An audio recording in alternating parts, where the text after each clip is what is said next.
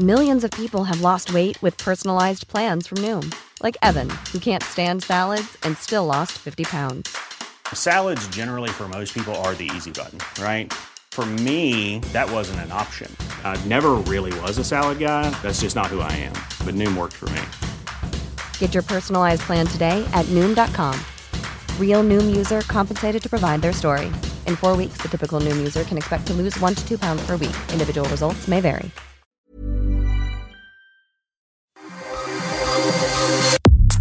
Nada más por convivir. Política, cultura y ocio con Juan Ignacio Zavala y Julio Patán. Iniciamos.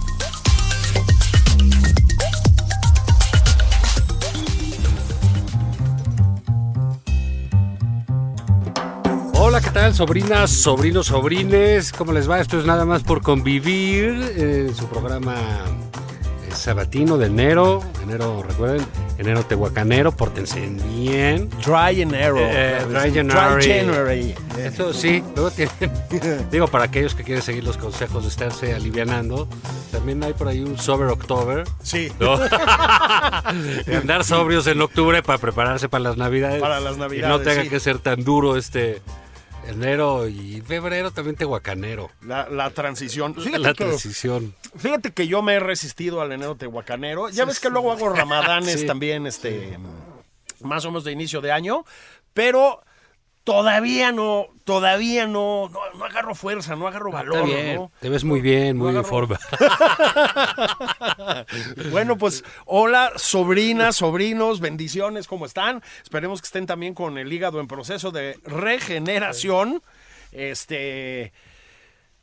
Y si no, Pues está pues, bien. pues an- analgésicos sí, Sí, pues sí. Y, a, y a bloquear las Y, y angustias. lo que viene siendo el electrolite, que es una gran bebida. Sí, a mí lo único es que no me gusta el sabor, mano. Hay varios. Sí. Prue- Prueba el de guayaba. Un, un, un cuate mío de la universidad que era un, es todavía, un impresentable, le gustaba el de coco. Entonces me decía, no, güey. No, decía, no.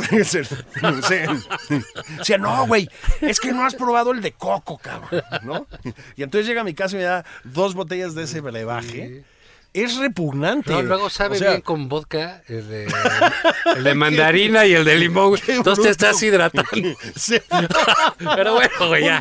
Esas un- recetas, sí. Un desarmador con electrón. No, no, Pero no, bueno, no, no. oye, No, güey, no tenemos, oigan estas tenemos cosas. a un invitado, esto es importante, este, ¿por qué no? Presentes, vamos a platicar con... Sí, mira, está con nosotros Jorge Jiménez. A ver, antecedentes. Este, bueno, el, el tema en términos generales es el metro de la Ciudad de México. Está, pues, eh, digamos, en el candelero, como decía mi abuelita, el metro desde hace ya bastante tiempo.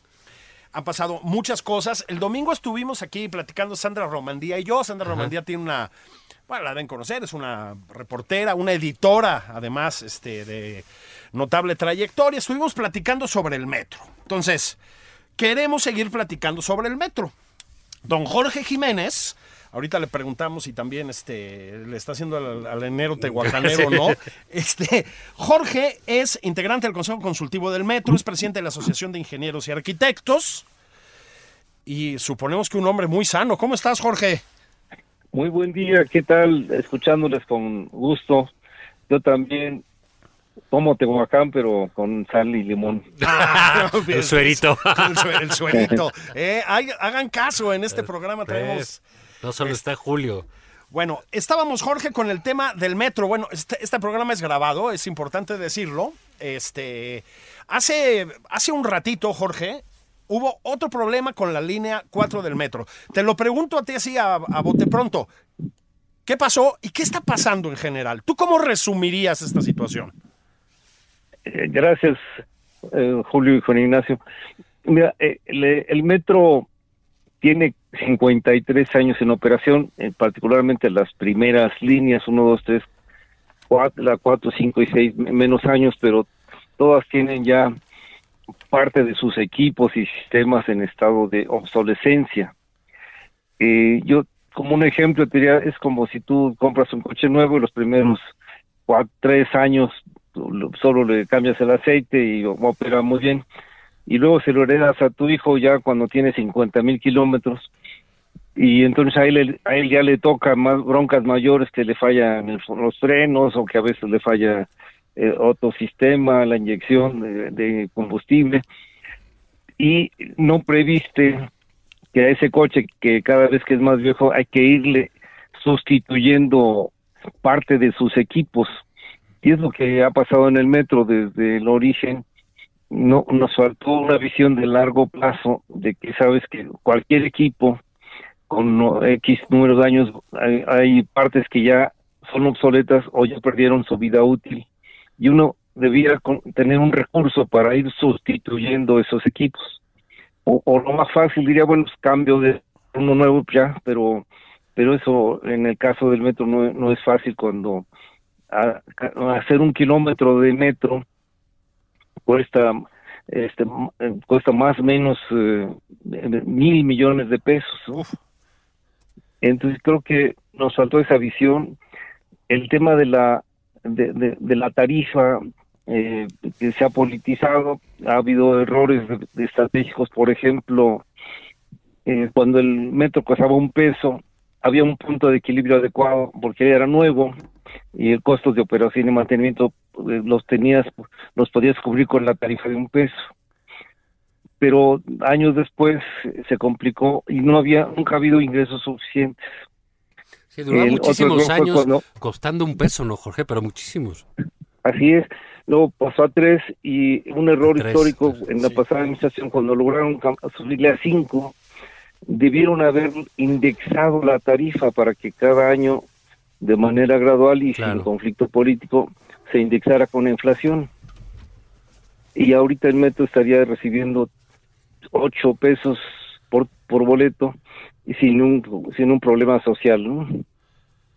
Y eso no se hizo, ¿no? Ahora, eh, ¿es posible, es viable hacerlo en este momento? Digo, entiendo que ya está cerrando esta administración, pero pues no sería cosa de meterle el acelerador por ese lado. Sí, yo, yo veo difícil ya en, este año.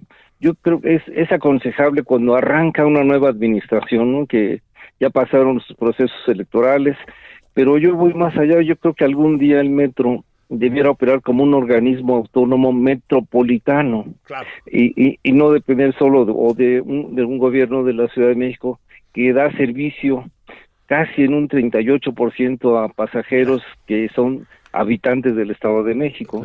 Por eso creo que, como en otros lugares en el mundo, el metro debiera ser un ente autónomo, ajeno a los temas políticos y operar con una visión y operación metropolitana.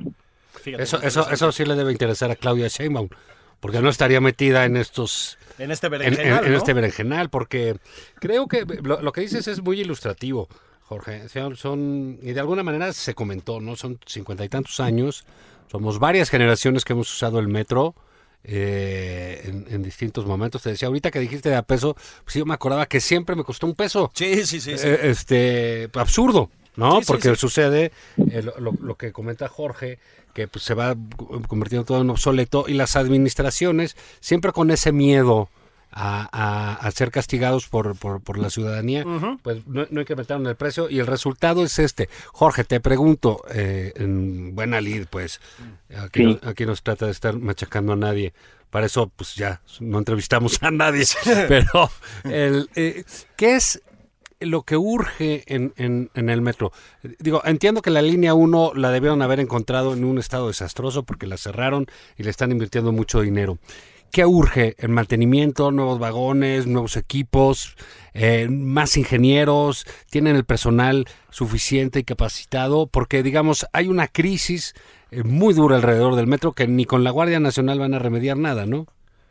Sí, bueno, yo te diría primero, eh, se han tomado decisiones relevantes, por ejemplo, la línea 1, este, estábamos operando en años anteriores ya con muchos problemas porque todos los sistemas, sobre todo los más importantes que llamamos de, pilotaje automático, de señalización, ya eran obsoletos. En 1975, a lo mejor no habían nacido ustedes, hubo un... un no, sí, ya, también. Casi, apenas. Recordarán que hubo un alcance de trenes en Tlalpan y eso generó que hubiera recursos para meterles un pilotaje automático PA 135, pero ya la fecha es el mismo que sigue operando y ya es obsoleto y obviamente con muchas con fallas eh, constantes. Y en el caso de la línea 1 creo que se tomó una buena decisión de hacer una rehabilitación integral y se va a modernizar todo el sistema de vías, material rodante, instalaciones, señalización y lo más importante va a tener un nuevo pilotaje que se llama CBTC, que incluso permitiría que los trenes operen sin conductor. Es, e, eso paulatinamente, en la medida que haya recursos, hay que ir haciendo, haciéndolo en las líneas 2, 3 y paulatinamente así en las más, las más antiguas. Pero el pilotaje es un punto clave y se tiene que modernizar y actualizar. Ese es un tema. El otro, los trenes, hay eh, trenes de la misma época en que se inauguró el, metro. Y uno diría, bueno, pero con buen mantenimiento podrían estar operando, pero sí requieren una adecuación permanente. Bueno, es que para que tengas idea, cada vagón de, de los de los trenes tiene más o menos 100 mil componentes. O sea, un tren de nueve carros anda casi en un millón de componentes diferentes que algunos eh, ya fallan por, por, por, desgaste, otros porque ya no tienen su vida útil, en fin, y, es muy difícil estar con presión sabiendo que cuál, cuál de esos 100.000 componentes te va a fallar en un vagón. Como el caso este que el, domingo pasado creo que se desprendió un tren sí. este, en, en línea 7 a mí me ocurrió en 2018 cuando era director en, la línea 5, tuvimos un problema similar.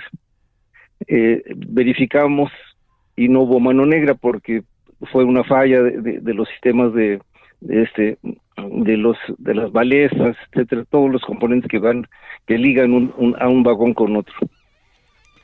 En el caso del del domingo, eh, yo no lo vi personalmente, pero han declarado que faltaban piezas algunos eh, selladores, entonces ahí uno empieza a entrar en duda de, este de si además del desgaste a veces puede haber habido algún error humano, ¿no?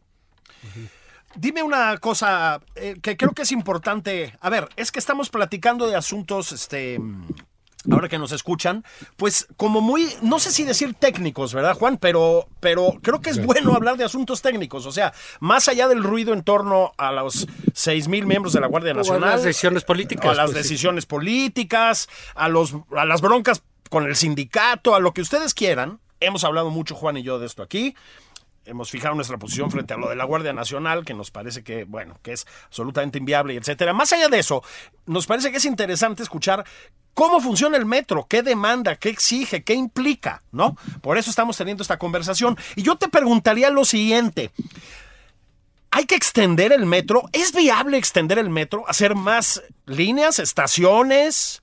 ¿Es posible hacerlo? ¿Es necesario hacerlo? ¿Es deseable? ¿Hay otros medios de transporte que podrían combinarse mejor con el metro? ¿Cómo la ves? Desde luego, yo creo que es necesario algunas ampliaciones de, algunas líneas y hacer una mejor vinculación con los otros modos de transporte, de tal manera que, eh, por ejemplo, el Metrobús no le compita al metro, sino que sean alimentadores del metro o viceversa.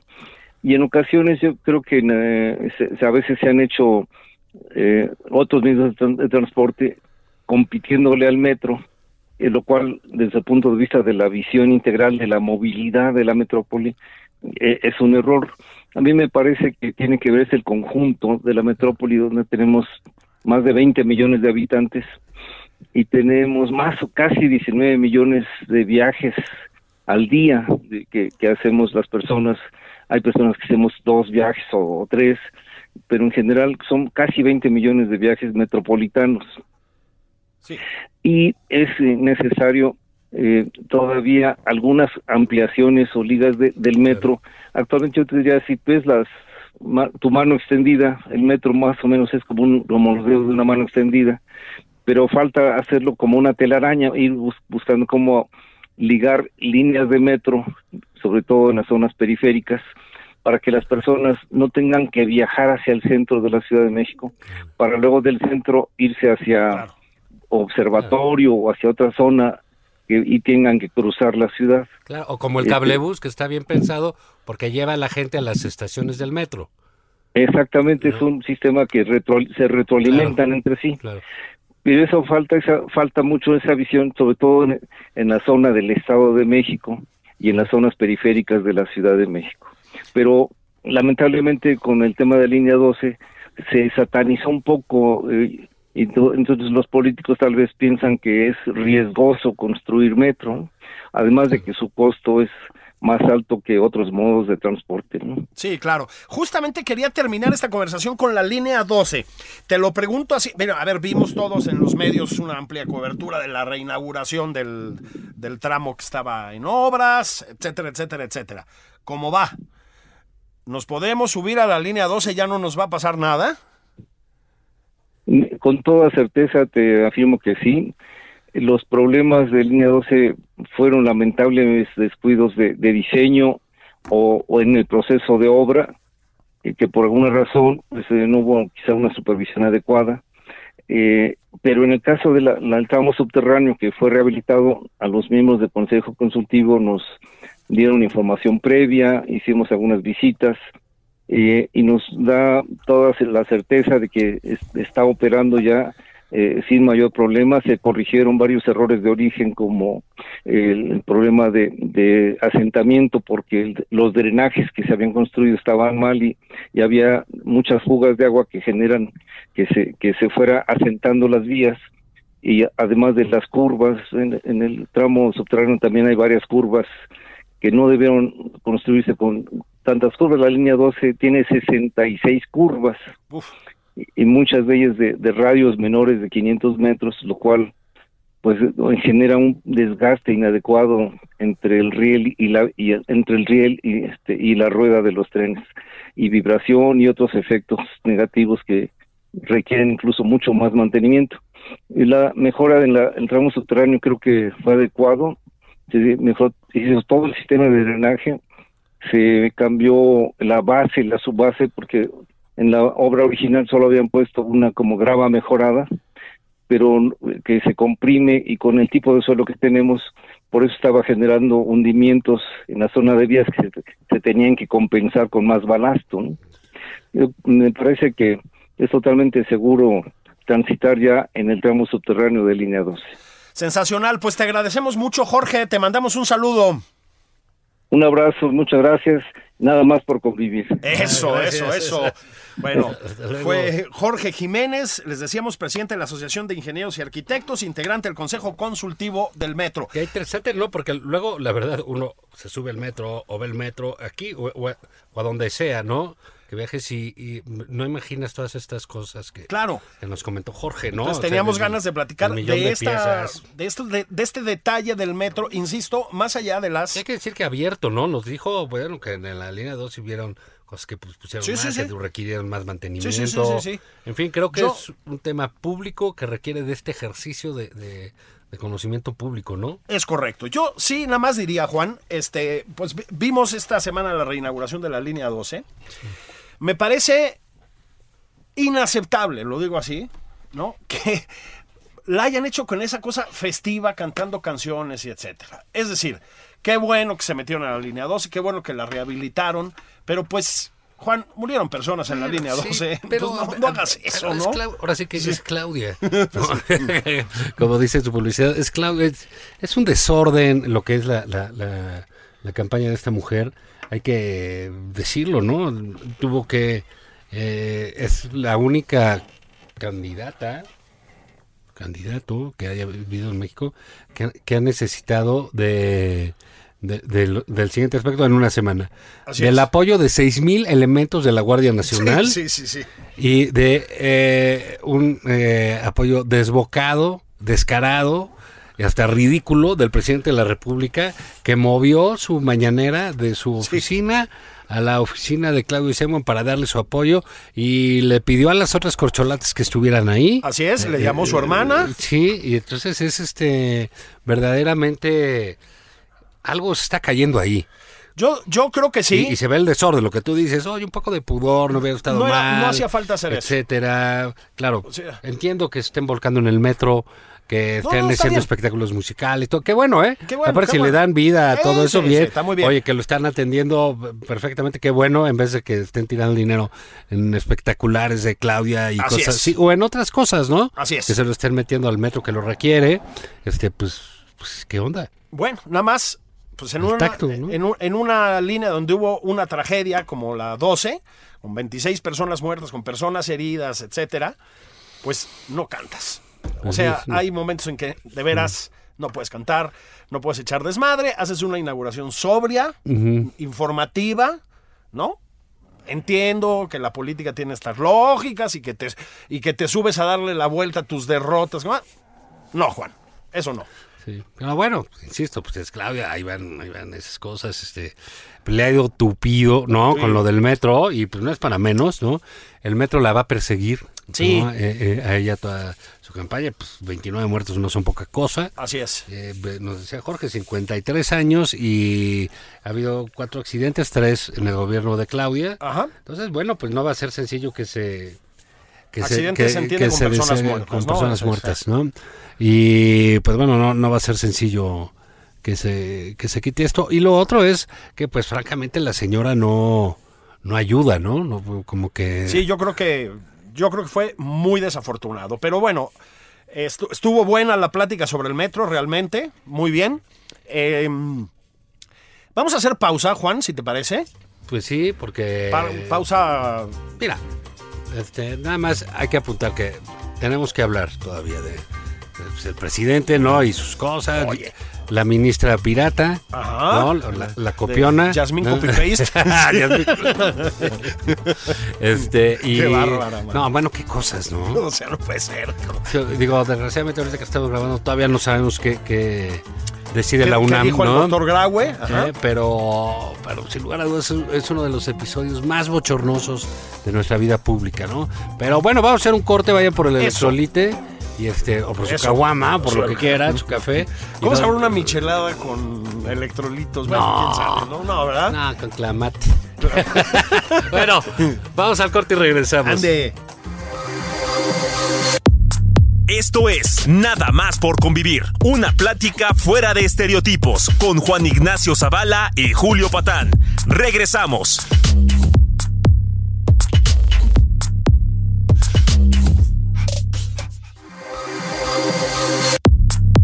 Ya estamos de regreso en Nada más por convivir. Aquí Juan Ignacio Zavala y Julio Patán.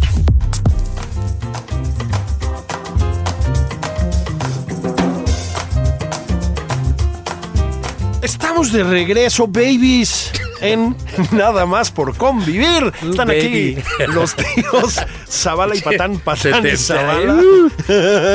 este, Babies. a, a- a tambor batiente. Em, Juan, el, estuvimos hablando del metro en la primera parte, del metro de la Ciudad de México. Ahora me parece que tenemos que entrarle al tema de doña Yasmín Copy Paste, ¿no? Sí, este, La copiona del grupo. Sí, sí, sí, la ministra fotocopia, porque este, pues tenemos una ministra con la prepa terminada, creo. Este, ya tampoco, tampoco sabemos, pero bueno, suponemos que sí. En la Suprema Corte. A la hora de grabar este programa, estamos a un par de horas de que el doctor Graue eh, se, se, pues. ante la opinión pública. Estamos suponiendo que será sobre Yasmín Esquivel, porque además era por todo lo alto con los directores de facultades y de- dice demás. algo de Dani Alves, no lo sé. exactamente, ¿no? O sea, por eso ya no sabemos, ¿no? No sabemos qué va a decir el, de- el doctor Graue. Este, pero fíjate tú lo que pasa cuando pones a un personaje de esa catadura.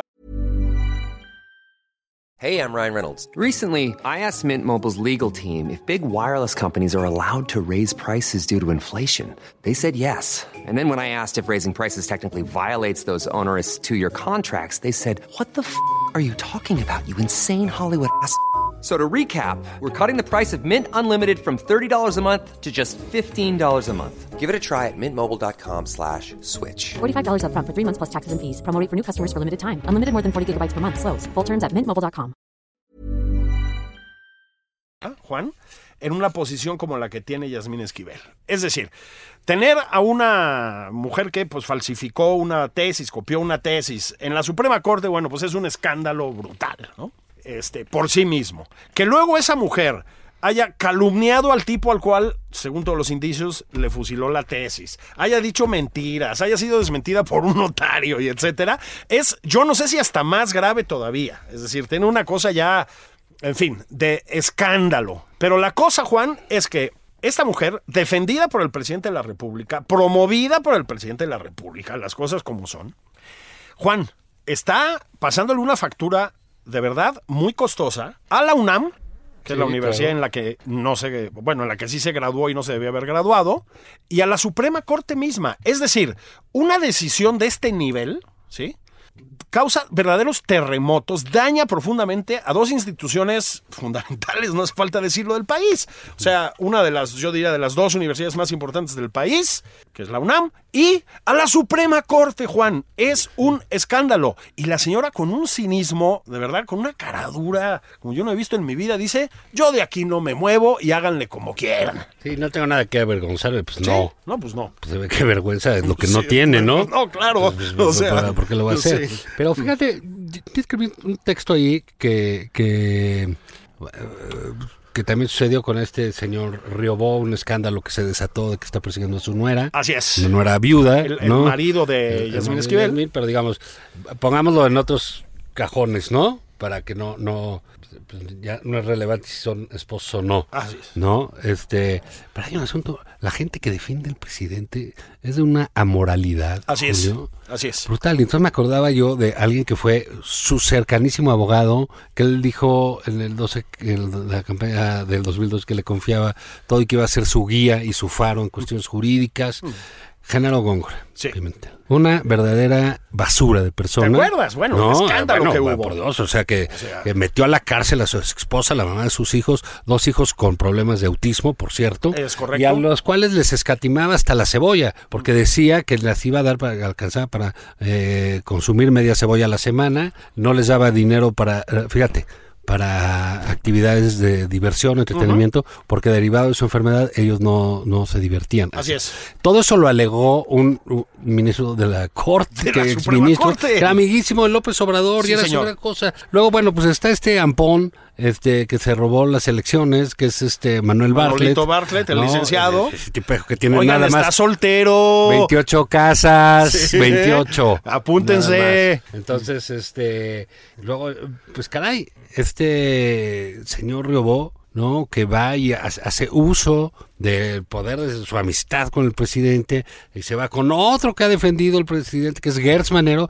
y usan el mismo esquema, ¿no? Gertz correteando a una a su excuñada de 90 años de edad, eh, metió a la cárcel a, la hija de, de- su cuñada de, sesenta y tantos años de edad, eh, y eh, bajo el mismo esquema Riobó ah, se hace de la ayuda de, de, de- de la fiscalía, y bueno, ambos los defiende el presidente a capa y espada. A capa y espada. dicen, oiga, esto de ah, es uno de los mejores ingenieros del mundo. En primera, que el presidente hable de algo de ciencia y diga que Sí, es de los mejores. sí, es Puta, como pues, si tú y yo hablamos de neurocirugía, Sí, güey, sí, no pues, manches, estás desacreditado en absoluto.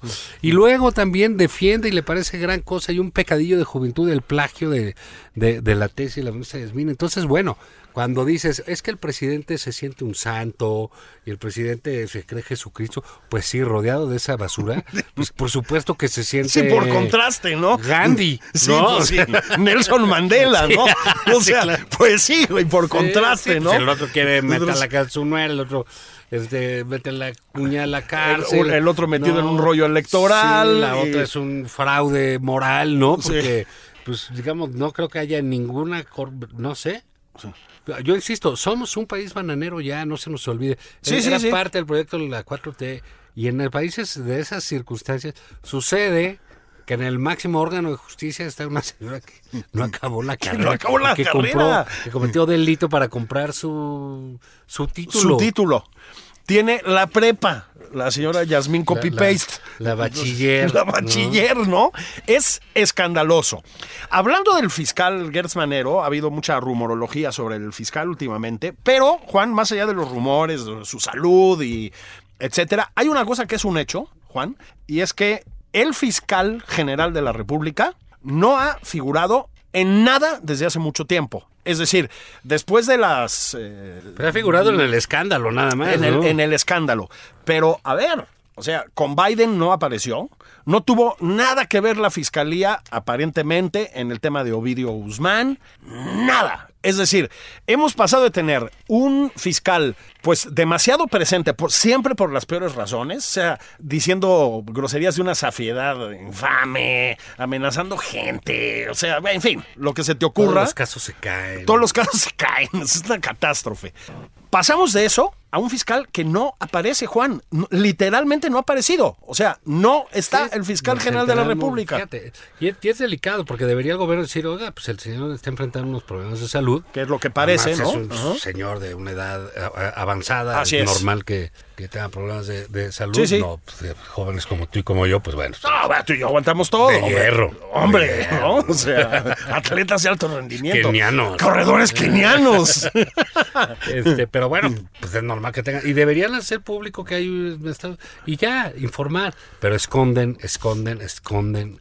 A lo, a lo idiota, ¿no? El pretexto ese de hablar de no le avisamos a tiempo. A tiempo, es pues. uno de los pretextos más estúpidos que Bueno, he pues oído. una manifestación de en los últimos 30 años. incompetencia, Pues, pues, sí, oye, ¿y qué tenía que hacer? Pues sí, ¿no? güey, o Pues sea. bueno, pues sí, si te dicen, oigan, pues el señor Pero está, además está WhatsApp. eh, o sea, está en una digo, circunstancia médica Claro. que le impide asistir y, y ya dices, ah, bueno, pues entonces García está enfermo, ojalá se recupere, pero que no regrese a trabajar. Sí, ¿no? exact- Sí, se lo exactamente, desea, sí. porque bien de salud, pero ya que deje la chamba.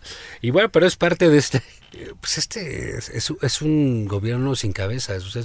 ya sabes cómo corre cuando eh, decapitan una gallina, que, corren así.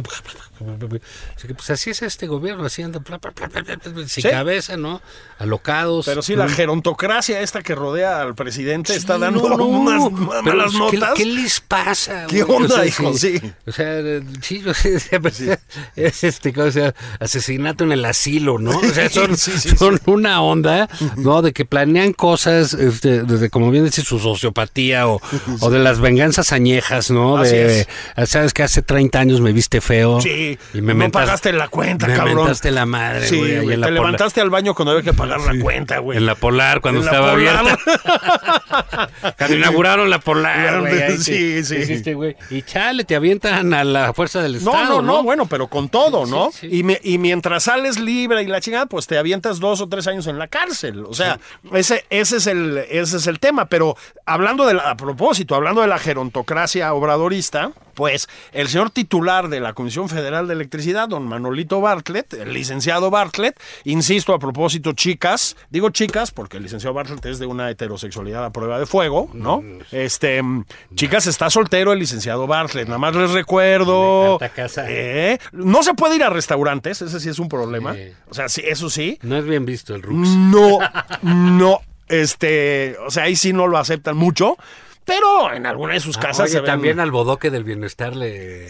me lo cacharon en un restaurante. Sí, sí, sí, sí. Se levantó con esa sonrisota suya. ¿Qué, qué personalidad tan agradable. Ah, magnético, sí, magnético, ¿no?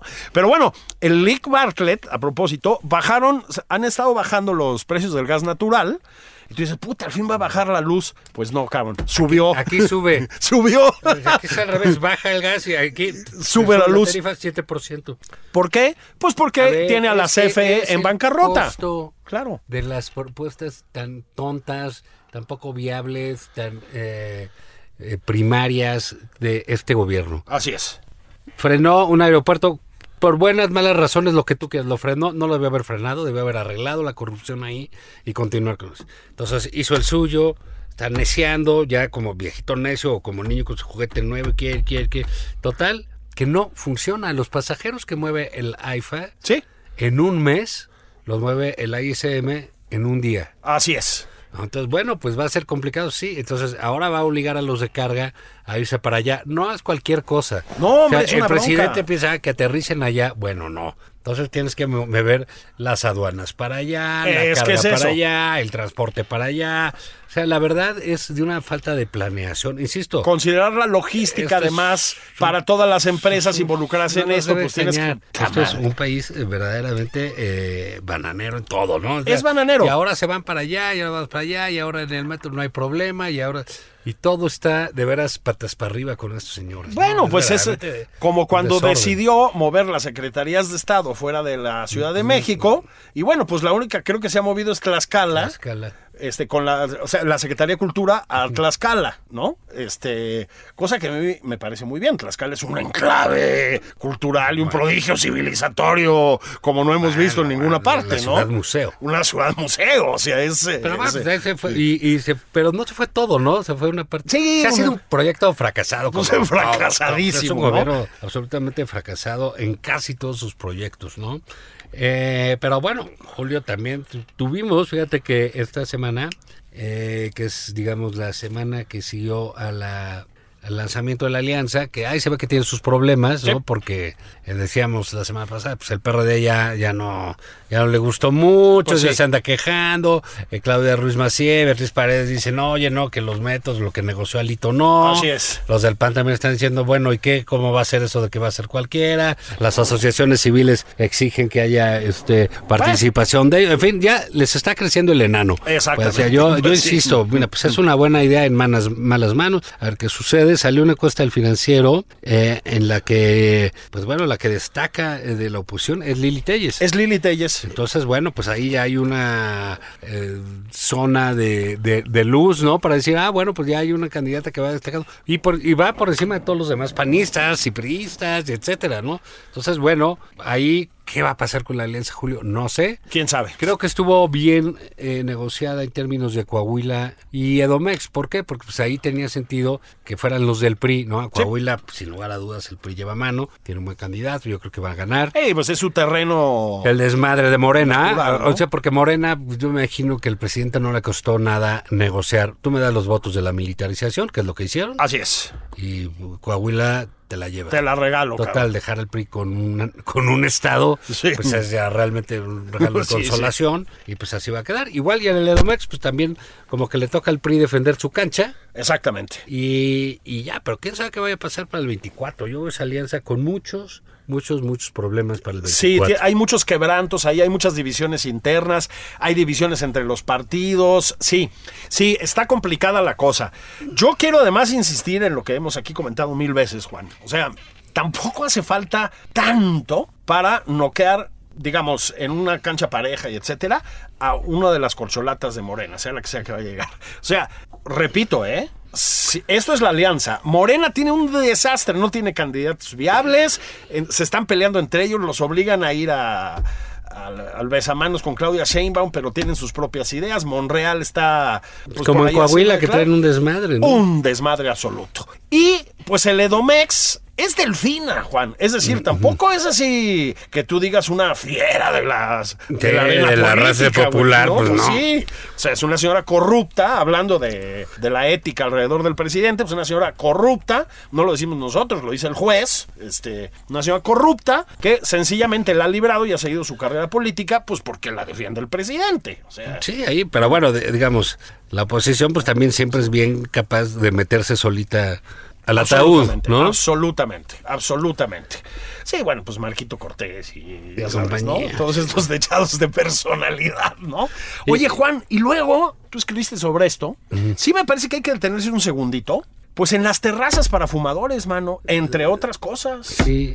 Prohibido prohibir, dice el presidente. Cámara, mano. Sí, mira, es una decisión ahí que, pues, bueno, que mucha gente está a favor, ¿no? De que no haya humo en las terrazas, etcétera. Aquí lo, lo- lo que a mí me parece que está mal es eh, la poca, eh, lo poco consecuente que es el gobierno con, con los reglamentos y las leyes, Eso. ¿no? O sea, te dicen, ah, ¿sabes qué? Los vapeadores, etcétera. Entonces prohíben los que son legales, los que Así entraban es. legalmente. Así es. Y entonces- Sin ninguna base científica de nada, ¿eh? y, y favorecen Sí. en absoluto toda la importación, todo lo que es contrabando, que nadie sabe qué se Así meten, es. que ahí sí se han de meter 30 y feria. Bah. Así es. Luego dicen, no, bueno, vamos a tapar los cigarros. y Bueno, pues está bien, ¿no? Si vas a inhibir, pues así sucede en Sí, otros lados. Deben pensar que si no ves la cajetilla no se te antoja, güey. O sea, Sí, pues. es, una, es un nivel de, eh, de- perdón, de estupidez. Sí, O y entonces ahí te quitan los vapeadores y siguen los cigarros. Y dices, bueno, pues es como dices, ¿sabes qué? Se prohíbe la, la cerveza light. Exacto. No, nada más puedes comprar tequila y mezcal y pulque, Y- y cabrón. pulque, güey. No. De preferencia adulterados, güey. sí, piratas, y Piratones. ¿no? Entonces es ese tipo de, de- de cosas que verdaderamente, eh, pues, ¿qué van a llover? Pues van a llover amparos. Porque Así hay que es. decirlo, en México a veces sí funcionan esas cosas al revés, ¿no? Cuando dicen, no, no se puede fumar nada más en terrazas, todos los restaurantes hicieron unas super terrazas. Sí, güey, eran los lugares más bonitos de los restaurantes, lana, eran las terrazas para que la gente fumara y chupara. Así es. O sea, todo al revés, pues siempre Todo todos, to- todos así. Pero sin lugar a dudas, pues le están dando la torre a pequeños comercios Es que es eso, que ¿no? viven mucho del cigarro. Ah, meten en problemas a los restaurantes. Sí.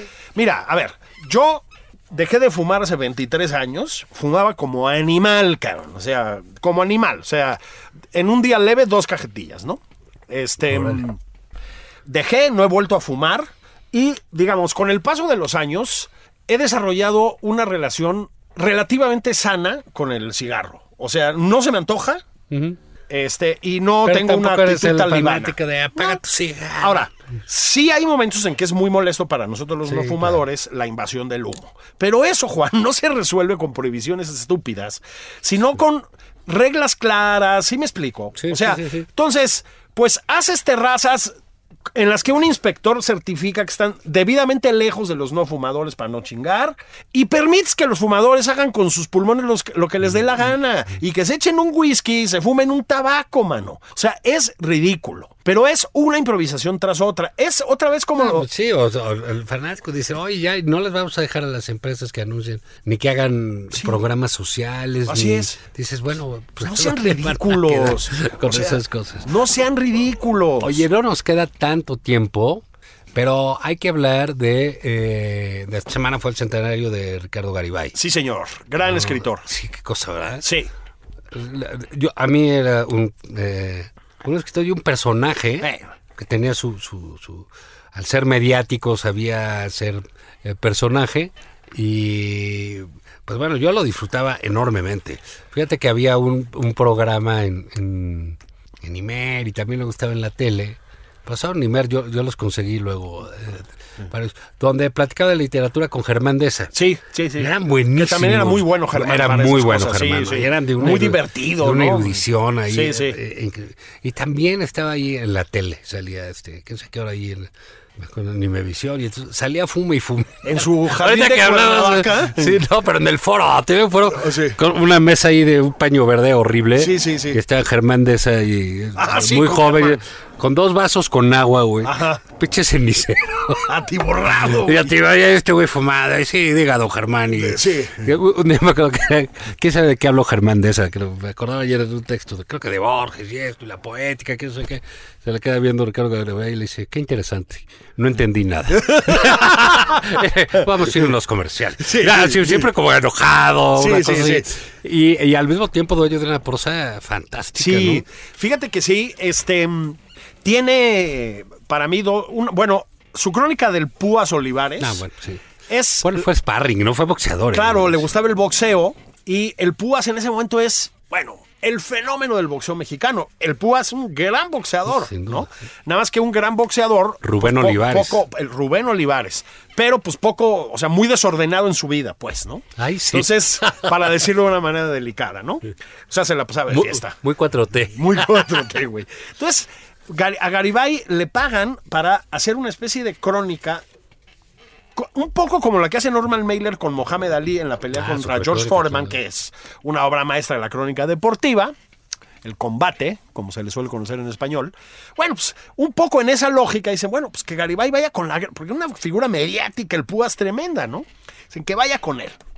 Bueno, no pudo ir con él porque el Púas nunca aparecía. Es decir, o sea, ¿no? Entonces quedaban en el gimnasio y el Púas llegaba a las 2 de la tarde, se- Crudo. crudérrimo, güey, ¿no? Eh, eh, se echaba unos tragos y entonces ya no entrenaba, luego se iba a jugar foot.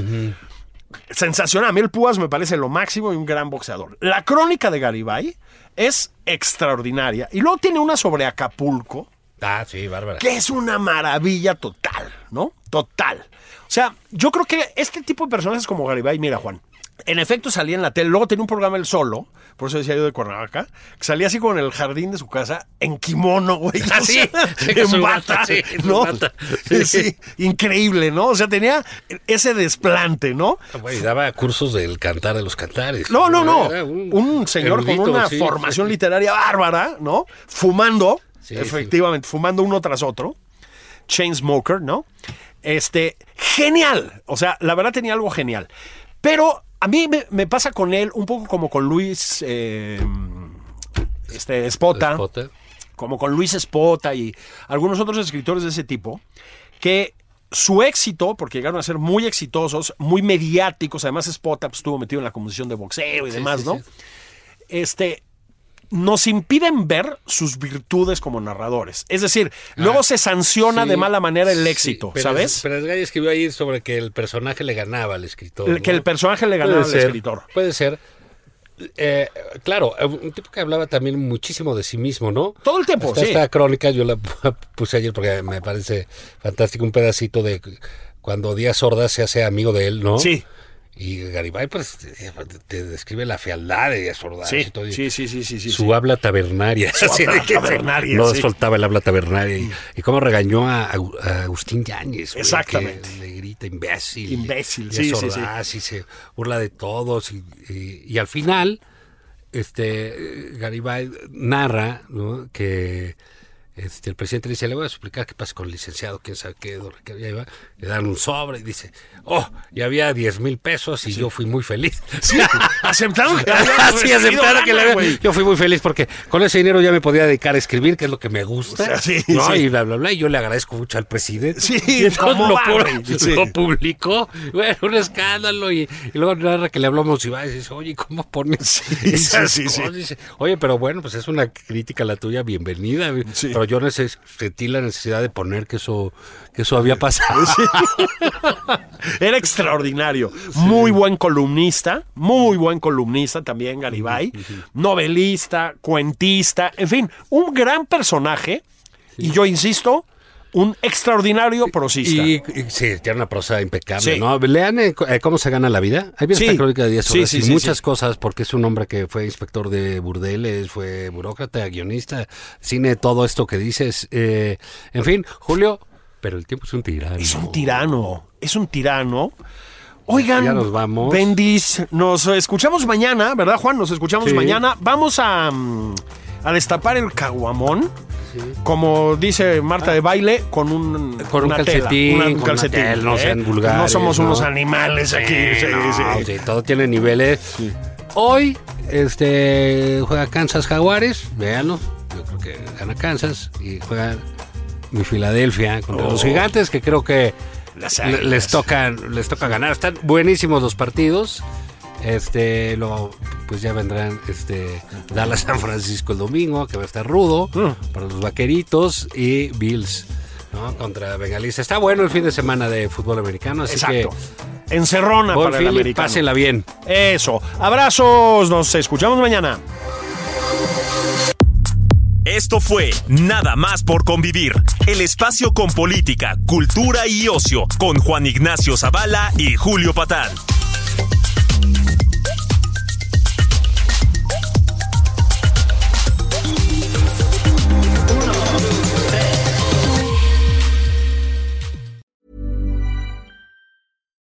Hi, I'm Daniel, founder of Pretty Litter. Cats and cat owners deserve better than any old fashioned litter. That's why I teamed up with scientists and veterinarians to create Pretty Litter. Its innovative crystal formula has superior odor control and weighs up to 80% less than clay litter. Pretty Litter even monitors health by changing colors to help detect early signs of potential illness. It's the world's smartest kitty litter. Go to prettylitter.com and use code ACAST for 20% off your first order and a free cat toy. Terms and conditions apply. See site for details.